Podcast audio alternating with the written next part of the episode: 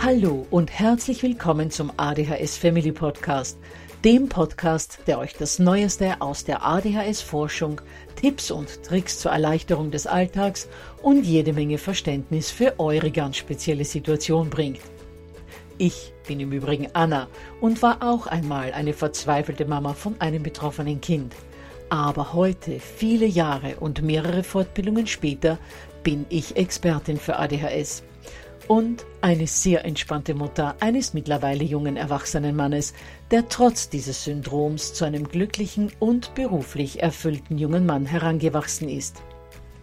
Ich möchte euch mit diesem Podcast genau dort zur Seite stehen, wo auch ich vor vielen Jahren Hilfe gebraucht hätte. Denn ich wünsche mir nichts mehr, als dass es euch auch gelingt, euer Kind in ein glückliches und erfolgreiches Erwachsenenleben zu begleiten. Bevor es aber mit der Episode losgeht, lasst mich noch auf zwei Dinge hinweisen. Punkt 1. Ich spreche in meinem Podcast immer nur von ADHS, weil das in der Fachwelt so üblich ist. Gemeint ist damit aber auch immer die verträumte Variante der ADS. Und Punkt 2.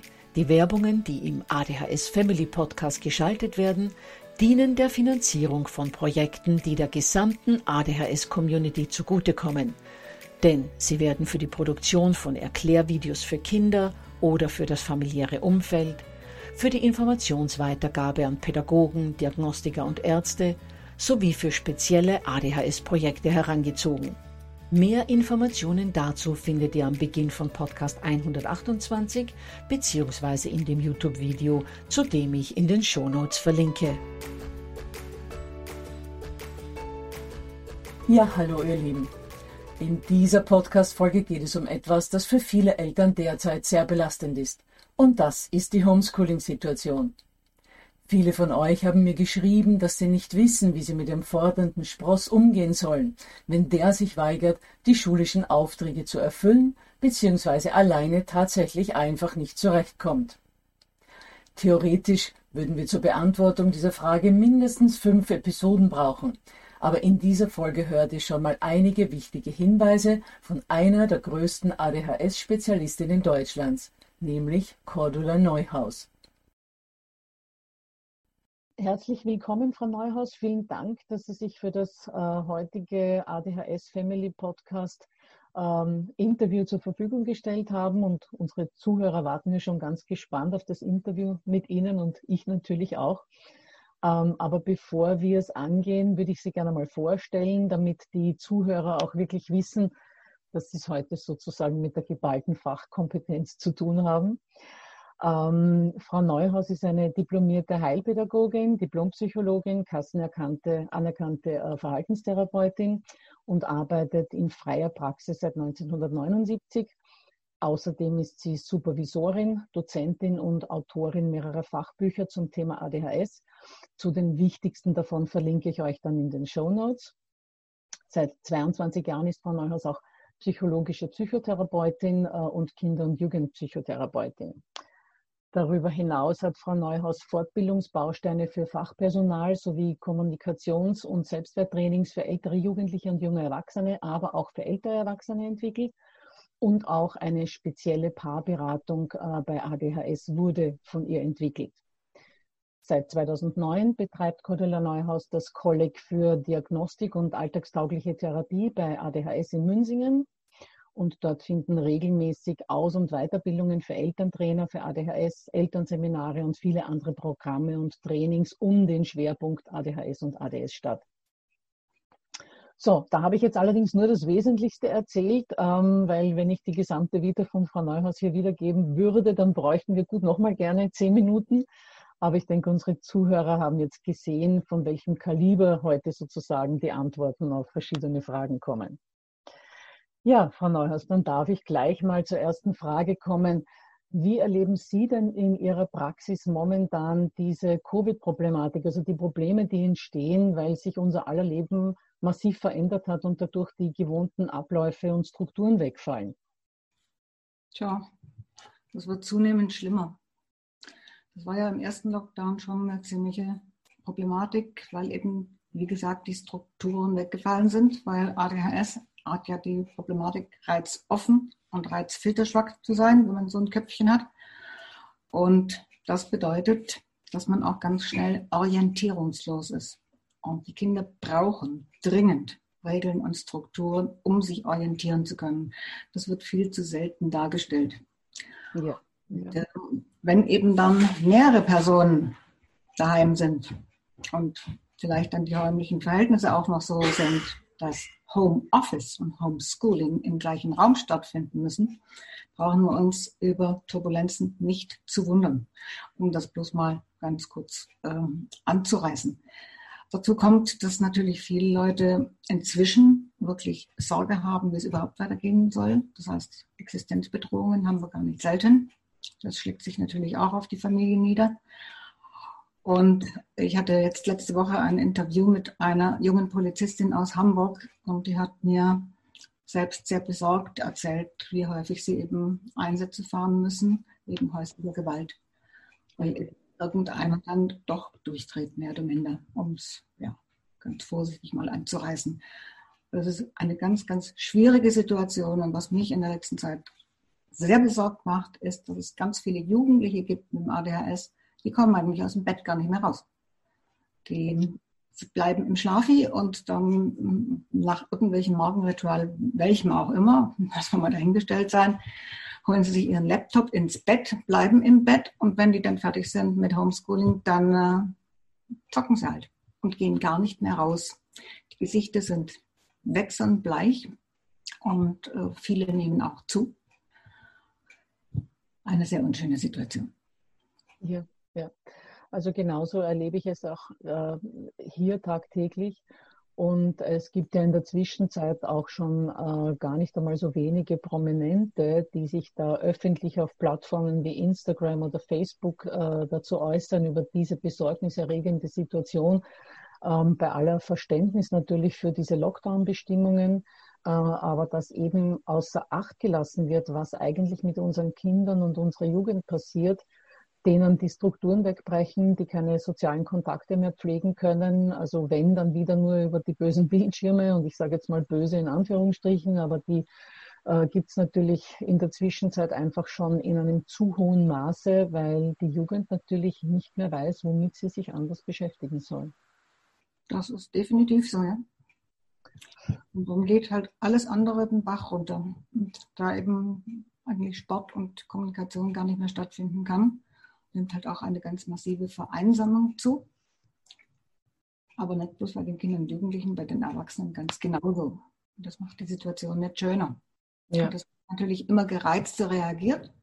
Und dann kann man sich vorstellen, wenn man keine Bremse zum Gefühl hat, dass gerade in den Familien, das geht ja durch die Familien, das ist erblich bedingt das ADHS, dass dann eben die meisten dann ohne ihr hinteres Hirn sozusagen, das heißt ohne ihr hinteres Aufmerksamkeitssystem, ähm, unterwegs sind, kommunikativ. Das heißt, man steigert sich in ein Gefühl rein, ohne es merken und stoppen zu können.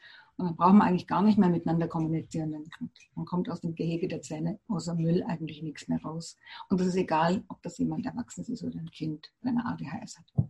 Ja, wobei wir Erwachsenen ja schon eine gewisse, äh, ein gewisses Maß an Lebenserfahrung haben, wenn jetzt nicht gerade Covid-Lebenserfahrung, aber doch Lebenserfahrung wo wir dann auf die eine oder andere Strategie zurückgreifen können. Und das fehlt ja unseren jungen Menschen noch großteils. Und äh, die sind natürlich dann heillos in der, in der neuen Situation leben, sowieso schon drinnen und dann noch in einer ganz neuen Situation. Und dann sind die natürlich äh, sehr schnell einmal überfordert und an ihren Grenzen werden dann natürlich relativ schnell unrund auch weil sie ja gar keine richtigen Herausforderungen mehr haben, obwohl sie die theoretisch hätten, aber nicht die, die nicht die Motivation haben, diese Herausforderungen auch in irgendeiner Weise zu meistern. Und äh, das traurige Lied ist dann durch diese ganze Unausgelastetheit, äh, dass sich halt dann die Emotionen innerhalb der Familie aufhitzen. Und dann passiert genau das, was Sie eingangs beschrieben haben, dass es zu vermehrter häuslicher Gewalt kommt. Ja. Und dann kommt es halt auch zu ganz unterschiedlichen Ängstlichkeiten. Es gibt ja Leute, die fast ein bisschen die ganze Geschichte bagatellisieren. Das ist bestimmt nicht okay, aber manche dramatisieren es auch übermäßig. Und wenn man sich dann vorstellt, dass ein Kind sich weigert, eine FP3-Maske abzusetzen, weil es nämlich sofort Angst hat, es infiziert sich oder möchte ein Spielzeug beim Therapeuten nicht anfassen, weil es Angst hat, es infiziert sich, dann wird die Sache für mich wirklich dramatisch. Ja, das ist richtig. Und das Problem sind natürlich in dem Fall dann die Eltern oder auch die Medien, wo auch, woher auch immer die, die Ängste der Kinder kommen. Und gerade unsere Kinder mit ADHS und ADS äh, neigen ja dazu, ähm, relativ schnell äh, mal Ängste zu entwickeln. Oft auch sehr irrationale Ängste. Und da sind die natürlich dann gleich doppelt gefährdet. So ist. Genau. Gut, ähm, was könnten wir jetzt unseren Eltern mitgeben, um hier ein wenig Erleichterung zu erfahren? Haben Sie da Tipps, wie Ihnen geholfen werden könnte? Also, da mache ich mich jetzt vielleicht bei ganz vielen Leuten unbeliebt, aber ich traue es mich. An jedem Werktag ist es wichtig, zur selben Zeit aufzustehen und das dann mit dem vollen Morgenprogramm. Bitte anziehen lassen. Bitte Schuhe anziehen lassen. Bitte Morgenritual mit Zähneputzen und allem Möglichen machen lassen, frühstücken, wenn frühstücken geht. Es gibt Kinder und Jugendliche mit ADHS, die können morgens nichts in ihren Kragen stecken, weil dann wird es denen schlecht. Die brauchen das nicht. Aber auch die Medikation nehmen, so gewohnt, wie es irgend geht. Wenn die Kinder daran gewöhnt sind, dann läuft es auch nachher, wenn die Schule wieder aufgeht, normal. Was gar nicht gut ist, ist ähm, die Kinder halt aufstehen lassen zu dem Zeitpunkt, zu dem sie wollen und dann irgendwann einmal individuell unterschiedlich mal langsam in das Einfordern vom Homeschooling-Programm hineinzugehen. Das klappt nicht, weil wenn Kinder mit ADHS zum Beispiel im Hyperfokus jetzt bei irgendeiner Lieblingsbeschäftigung sind, ist es extrem schwierig, sie da rauszukriegen. Dann wäre es sinnvoll, zu einem festen Zeitpunkt an einem Tisch zu starten, auf dem nichts ist, außer den notwendigen Utensilien. Und da darf das Handy bitte nicht dabei liegen. Also die ganzen Medien, die man sonst so gerne neben sich liegen hat, die sollten außer dem Laptop, den man braucht, um Homeschooling zu machen, in der Videopräsenz, braucht man bitte nicht. Es sollten auch bitte keine anderen Gegenstände, andere Arbeitsmaterialien oder so in erreichbarer Nähe, auch am besten nicht in Blicknähe sein. Darum ist es sinnvoll, dass man wirklich, abgesehen von diesen Videokonferenzen, Zeiten festlegt in 45 oder 90 Minuten Blöcken, so wie die das eben in der Schule auch kennen. Es gibt ja einige Schulen, die im Grunde genommen Unterricht so machen über Video, wie sie dem Stundenplan entsprechen. Aber das sind längst nicht alle. Ich weiß nicht, wie das bei Ihnen in Österreich ist, aber bei uns in Deutschland wird das sehr, sehr unterschiedlich gehandhabt. Und wenn eben das von der Schule nicht vorgegeben wird, dann muss man es eben über die Eltern machen oder über die Leute, die da sind. Bitte Pausen einlegen, die zeitlich begrenzt festgelegt sind und in denen man sich bitte bewegt. Was trinkt, was isst. Okay? Wunderbar. Dann ist mir das ganz wichtig. In diesen Pausen geht man jetzt nicht an sein Lieblingsbuch, denn daran versackt man wieder im Hyperfokus. Oder ans Handy, daran versackt man wieder im Hyperfokus. Und dann rauszukommen daraus geht eigentlich gar nicht. Während einer Arbeitszeit bleibt man an seinem Platz. Nicht mitten in der Aufgabe unterbrechen, um auf die Minute genau eine Pause zu machen, wenn viel fehlt, sondern man macht die Aufgabe erstmal fertig. Was ich gemerkt habe, ich habe im ersten Lockdown selbst bei vier Kindern, wo es eben nicht geklappt hat, Homeschooling gemacht, ist, es ist ganz wichtig, dass man guckt, weiß das Kind eigentlich, was es zu tun hat. Ich habe zum Beispiel beim Zwölfjährigen erlebt, dass er im Fach Englisch in den Anweisungen für die Aufgaben, die er bereiten sollte, überhaupt gar nicht die Worte verstanden hat, die in den Anweisungen waren. Das heißt also, die Aufgabe an sich war nicht klar verständlich. Das heißt, man muss unter Umständen dann ein bisschen helfen, das zu verstehen. Habe ich verstanden, was ich da gelesen habe? Weil der oberflächlich abtastend überhüpfende Wahrnehmungsstil bei Kindern mit ADHS ist nicht von denen ein Nicht-Wollen oder ein Schlampig sein oder so, sondern die haben den als neurologisches Problem. Denn die können erst tun, wenn sie genau wissen, was sie tun sollen. Und dann ist die Frage, ob sie es auch alleine tun, was sie noch alles dafür brauchen im Betrieb braucht man zum Beispiel ein Geodreieck, ein Lineal und ein Zirkel. Ist das alles da und ist es auch in Ordnung? Und dann ist es wichtig, wenn man Aufgaben bearbeiten muss, dass man bitte dann hinschreibt auf welche Seite, in welchem Arbeitsblatt oder Arbeitsbuch sich die Geschichte bezieht und welche Aufgabennummer das ist. Viele Kinder und Jugendliche haben manchmal ein bisschen Schwierigkeiten, zum Beispiel mit dem Verstehen von Textaufgaben. Und dann kann es sehr hilfreich sein, dass einer, der erwachsen ist und der es versteht, mit so einem Kind zu arbeiten, eventuell mit der Skizze hilft. Visualisierungshilfen sind sehr hilfreich bei Kindern mit ADHS. Da muss man wissen, dieses Homeschooling ist verbunden mit unendlich viel Schreibarbeit. Und ich konnte das schon im ersten Lockdown feststellen, ähm, das ist für die Kinder mit ADHS besonders schwierig. Und zwar egal, ob sie jetzt der Mischtypus sind oder das Träumerchen-Kind. Die Graphomotorik, also die Feinmotorik der Feinmotorik, die ich brauche beim Schreiben, ist bei Kindern mit ADHS mühsam. Das ist ein neurologisches Problem. Das hat nichts damit zu tun, dass die Kinder nicht wollen oder schrampelig schreiben oder so.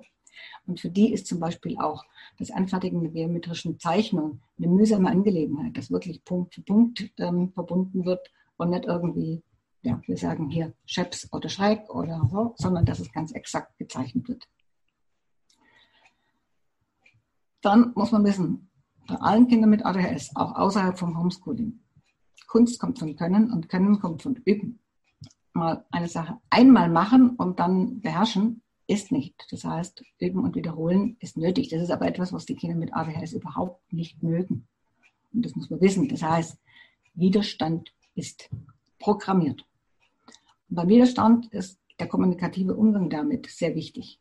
Widerstand benennen, Widerstand brechen und dann weitermachen. Einer meiner Standardsprüche, der meinen Praktikanten immer mal wieder ziemlich belustigt ist, du hast keine Lust, macht nichts, jetzt machen wir es ohne Lust. Aber nur so.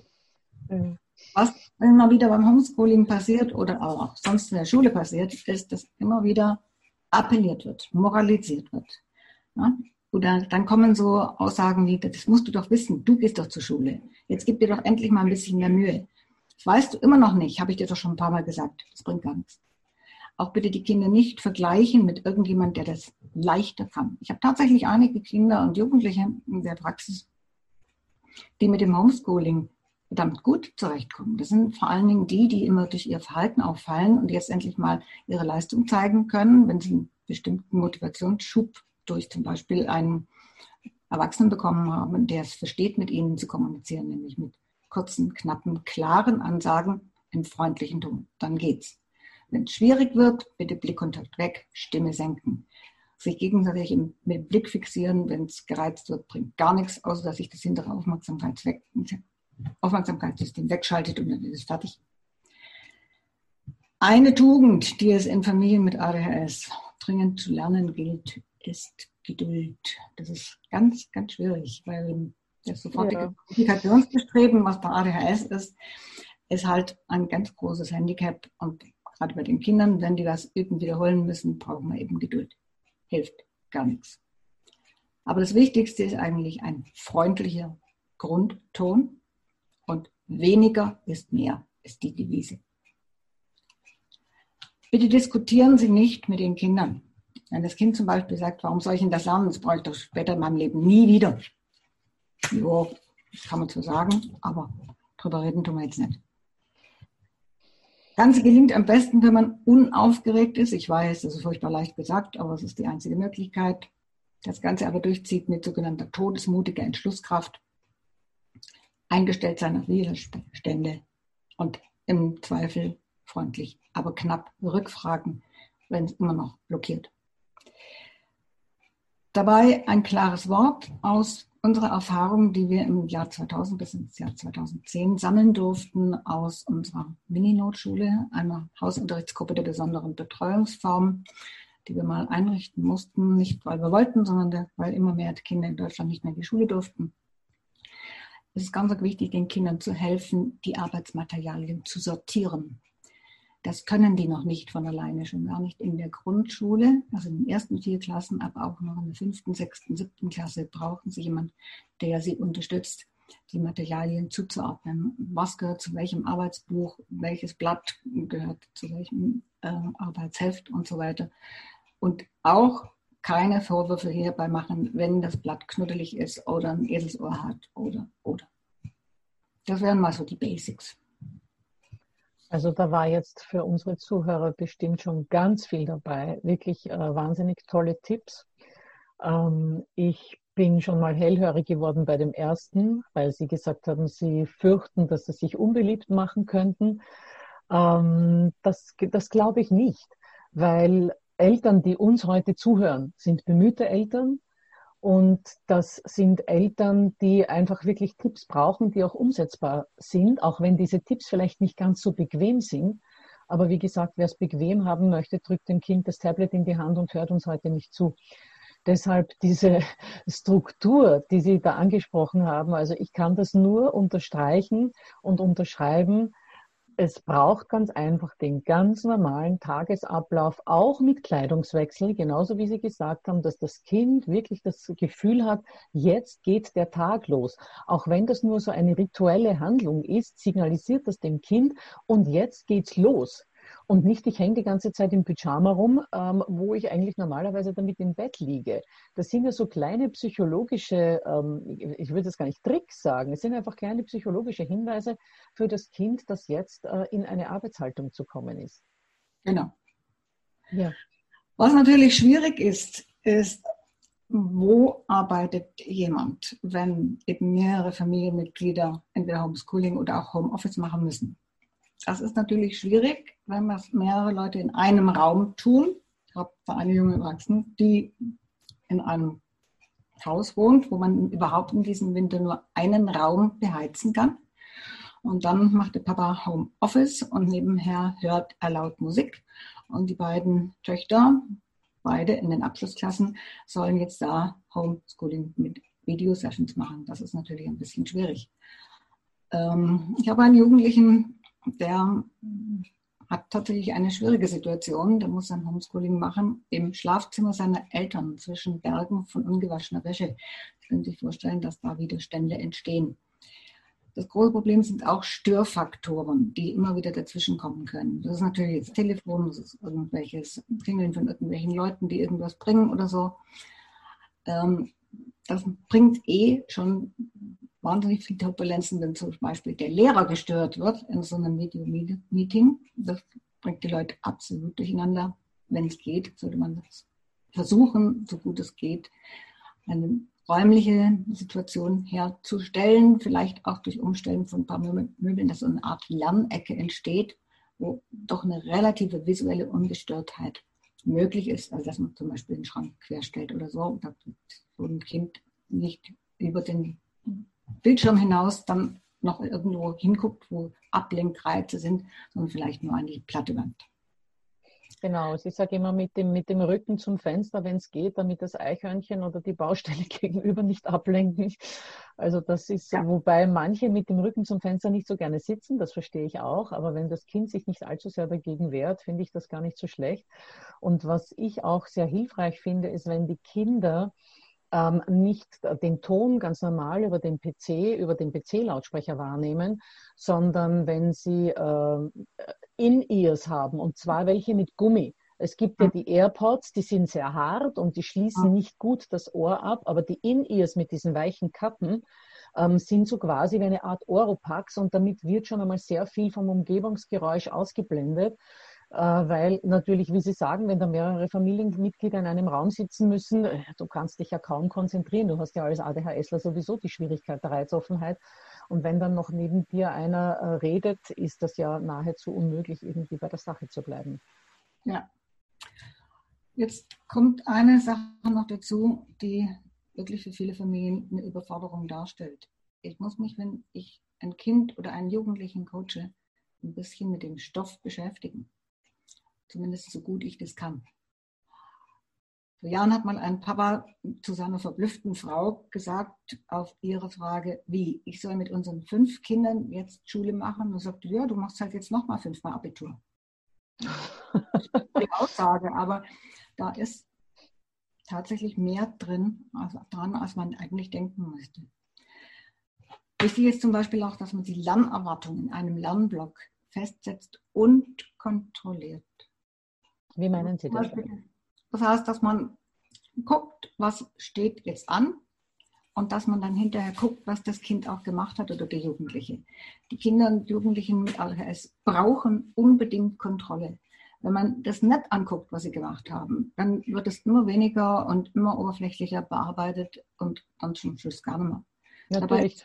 Dabei, ja, dabei ist es auch wichtig, die entsprechenden Materialien festzusetzen, eventuell vorhandene Hilfe kurz zu erläutern, eventuell auch mit Rückfragen. Du weißt noch, wie das Dividieren von Brüchen geht. Du weißt noch mit dem Kehrwert multiplizieren, okay? Checken der Schülerleistung, wenn etwas unklar ist durch Fragen, wie kamst du auf diese Lösung, Verständnisfragen zulassen, aber nicht in der Diskussion abrutschen und Verständnisfragen stellen und Umständen mit abwarten. Eventuell muss man mal eine Instruktion etwas vereinfachen. Wenn man etwas wiederholen muss, bitte in denselben Worten. Nicht immer wieder andersartig erklären. Und nicht zu ausführlich großes Stichwort, nicht so ausführlich. Also ja. ähm, wenn man natürlich eine Mama, äh, ich gehe jetzt einmal davon aus, dass es hauptsächlich die Mamas sind, die da das Homeschooling machen, obwohl es natürlich auch genügend Väter gibt, aber im Großteil sind es natürlich die Mütter. Ähm, und wenn äh, dann die Mama selbst äh, ADHS hat, dann äh, gerade diese Mütter neigen, ja, ich kenne es komplett von mir selbst, äh, zum zu viel Reden. Also da muss man sich wirklich immer wieder an der Nase nehmen, das so kurz und knapp wie möglich zu erklären, damit man das Kind nicht verliert, weil die klinken sich ja spätestens nach dem zweiten Satz aus, noch dazu, wenn eine Wiederholung dabei ist. So ist es. Ich habe eine 46-jährige Tochter, die selbst zwei Kinder hat und zwei Islandponys. Und die sagt, ach Mami, weißt du, ob ich jetzt ein Islandpony erziehe oder ein Kind mit ADHS, das bleibt sich gleich, besonders bei den Hausaufgaben. Kurz knappe Instruktionen. Das geht am besten. Übrigens behalten da die Eltern auch am allerbesten ihre Nerven. Ja, ja, es ist, es ist wirklich so. Also man hat ja wirklich oft äh, das Gefühl, man kämpft gegen Windmühlen bei einem Kind mit ADHS und weil Sie zuerst die Kontrolle angesprochen haben, natürlich ist die unbedingt notwendig, weil das Kind ja intrinsisch nicht motiviert ist, sprich von sich selbst her überhaupt kein Interesse daran hat, diese Aufgabe zu lösen. Das heißt, es braucht diese extrinsische Motivation, diese, diese Motivation von außen und die kommt unter anderem mit der Kontrolle des Überprüften. Ich meine, wir kennen sie alle selbst von uns, von der Schule. Selbst jemand, der kein ADHS hat, denkt sich, wofür soll ich den Schmarren unter Anführungszeichen lernen, wenn eh keiner nachschaut. Also ist es klar, dass da kontrolliert werden muss. Und ganz wichtig ist die Anstrengungsbereitschaft für stärken und nicht nur das Handlungsergebnis. Ja? Also bei der Schrift, Hauptsache, man kann es lesen. Aber wenn der Malpunkt mal nicht ganz mittig im Kästchen ist in Mathematik, das ist nicht schlimm. Oder wenn genau. das mal ein bisschen runterrutscht, ist es auch nicht schlimm. Genau, es ist einfach immer wichtig Prozesslob und nicht Ergebnislob. Also genau. nicht nur schauen, was hat er geschafft, sondern wie sehr hat er oder sie sich bemüht. Und das Problem ist ja, dass wir äh, leider, äh, ich sage jetzt einmal von der Evolution äh, her, so programmiert sind, dass wir eher das Negative bemerken, weil das nun einmal wichtig war, als wir noch Jäger und Sammler waren und uns, ich sage einmal, vor dem Säbelzahntiger in irgendeiner Weise retten mussten und Ausschau halten mussten wegen des Negativen und das Positive irgendwie nicht überlebenswichtig war. Heute brauchen wir das nicht mehr, aber das ist noch in uns so stark drinnen, dass wir immer nur drauf schauen, wo ist das Negative und das Positive nicht bemerken. Und ich sage immer, wir müssen Detektive sein. Was schaffen Sie? Was ist besser als das letzte Mal? Jede Kleinigkeit, die da erwähnt wird, authentisch erwähnt wird, ist schon ein großer Schritt in die richtige Richtung für das Kind. Und das führt dann dazu, trägt dann dazu bei, dass diese intrinsische Motivation, also die Motivation, die aus dem Kind herauskommt, schon langsam aufgebaut wird. Genau. Dem ist nichts hinzuzufügen. das macht es anstrengend, weil man immer wieder gucken muss, was macht das Kind. Ähm, man muss tatsächlich, ich hasse das Wort müssen, aber hier brauche ich es wirklich proaktiv. Man muss immer mal wieder schauen, weil die Ablenkung ist sofort passiert durch irgendwas. Und wenn bloß die Katze sich umgedreht hat. Völlig egal. Ja. Und ja. dann geht es nur wieder zur Sache zurückzuführen und dann sobald das Kind sich wieder erwünscht verhält, Daumen hoch. Nonverbale Rückmeldungen, also gerade Daumen hoch als Lob, ist extrem erfolgreich. Mal ausprobieren. Das ist ein sehr guter Tipp, genau. Man muss ja nicht immer reden, man kann es ja auch irgendwie anders oder ein kurzer Schulterklopfer oder wie auch immer, dass man einfach anerkennt, äh, ich finde es das toll, dass du jetzt wieder zur Aufgabe zurückgekehrt bist.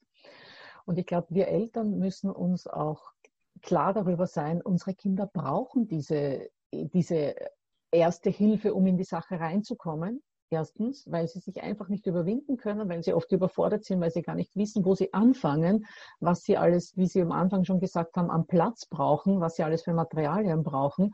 Das ist ganz wichtig. Ähm, das ist ja genauso auch so, wenn ich mir vorstelle, ich muss jetzt ein siebengängiges Menü kochen und ich koche nicht gern, dann denke ich mir, oh Gott.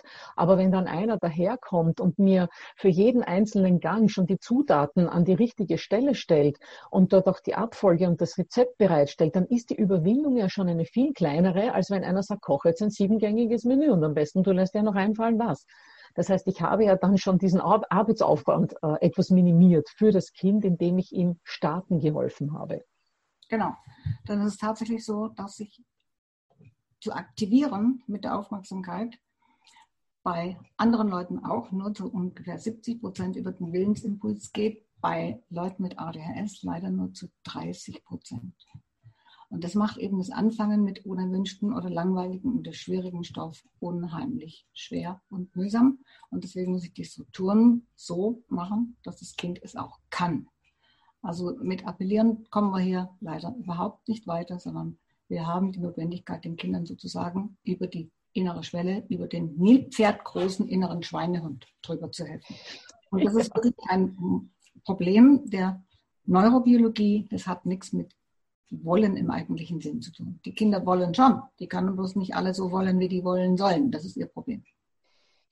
Das haben Sie jetzt wirklich gut auf den Punkt gebracht. Und ich glaube, das ist auch einer der Gründe, warum wir unseren Kindern auch beim Lernen helfen müssen. Ähm, weil sie, sie können oft gar nicht fokussiert bleiben. Sie schaffen es einfach nicht, sich irgendeinen Zettel durchzulesen und das Wesentlichste daraus zusammenzufassen. Sie brauchen einfach diese Unterstützung und Begleitung. Und wir haben einen in der Zwischenzeit äh, bald mal 20-Jährigen und der ging, bis er 15 war, zur Schule und es hat keinen Test, keine Klassenarbeit, keinen Vokabeltest, nichts gegeben, wo ich nicht ausschließlich mit ihm gelernt hätte. Er hat in diesen ganzen neun Schuljahren nicht einmal alleine gelernt. Er konnte es nicht. Hat aber dann seine Lehrabschlussprüfung, da hat er dann alleine gelernt, da war er dann eben schon 16 und bei der Abschlussprüfung war er 19. Da ging das komplett alleine und wie am Schnürchen, aber da war er eben dann schon weit genug. Aber wenn die noch so klein und jung sind, geht's bei den meisten einfach nicht. Ja, und jetzt muss man dazu wissen, dass es ja ganz viele Kinder gibt mit dem ADHS, die nicht nur das ADHS haben, sondern die haben vielleicht noch eine Leserechtschreibschwäche dazu oder eine Rechenschwäche und die brauchen dann entsprechend noch ein bisschen mehr Unterstützung. Und das funktioniert nur mit Geduld und Freundlichkeit. Das kann ich immer nur wieder sehr betonen. Und das mit dem Kind lernen im ersten Schulabschnitt, den man in seinem Leben so absolvieren muss, ist dringend nötig, damit wenigstens die Basics da sind dann ist es in dem modernen Schulsystem, also soweit ich weiß, nicht nur bei uns in Deutschland, sondern auch bei Ihnen in der Schweiz, so, dass vieles inzwischen einfach vorausgesetzt wird. Und das kann man gar nicht so gut voraussetzen. Also zum Beispiel das Einmal-Eins, das sollte man wirklich verautomatisiert haben, und zwar von einmal sieben bis zehnmal sieben, damit man nachher zum Beispiel Bruch rechnen kann. Und dieses immer wieder zu üben und zu wiederholen, macht nachher die Sache wesentlich einfacher. Wenn die dann mal irgendwas lernen dürfen, was denen Spaß macht, dann gehen die oft, wie jetzt gerade von Ihrem Sohn geschildert haben, auf die Überholspur. Ja, die gehen sowieso, wenn, ich sage es immer wieder, wenn äh, Kinder mit ADHS und ADS gut begleitet werden, und äh, dann irgendwann mal das tun können, endlich, was ihnen Spaß macht, wo sie ihre eigenen Interessen verfolgen. Also das werden Überflieger. Man braucht ja nur schauen, wie viele ADHSler unter den Prominenten sind. Also da, da, da, da tummeln sich ja, ich sage jetzt einmal prozentuell, viel mehr und wahrscheinlich sind es noch viel mehr, äh, als wir wissen, weil es äh, sagt ja nicht jeder, dass er äh, eine Diagnose hat, beziehungsweise werden es auch viele gar nicht wissen. Genau. Ja, gut, Frau Neuhaus. Äh, dann, ich würde sagen, ich habe Sie gar nichts fragen brauchen. Sie haben uns einfach alles erzählt, was die Eltern wissen wollten. Ich bedanke mich ganz herzlich, auch im Namen aller Eltern. Und äh, ich hoffe, dass wir uns in einigen Wochen oder Monaten, wann immer es auch gut für Sie passt, nochmal zu einem anderen Thema hören. Vielen Danke. herzlichen Dank. Dankeschön. So, ihr Lieben, ich hoffe, ihr konntet euch aus diesem Interview einiges für eure Situation zu Hause mitnehmen. Wie gesagt, mehr dazu gibt es im Webinar in der kommenden Woche. Dann wünsche ich euch alles, alles Liebe und wir hören einander dann wieder am kommenden Donnerstag.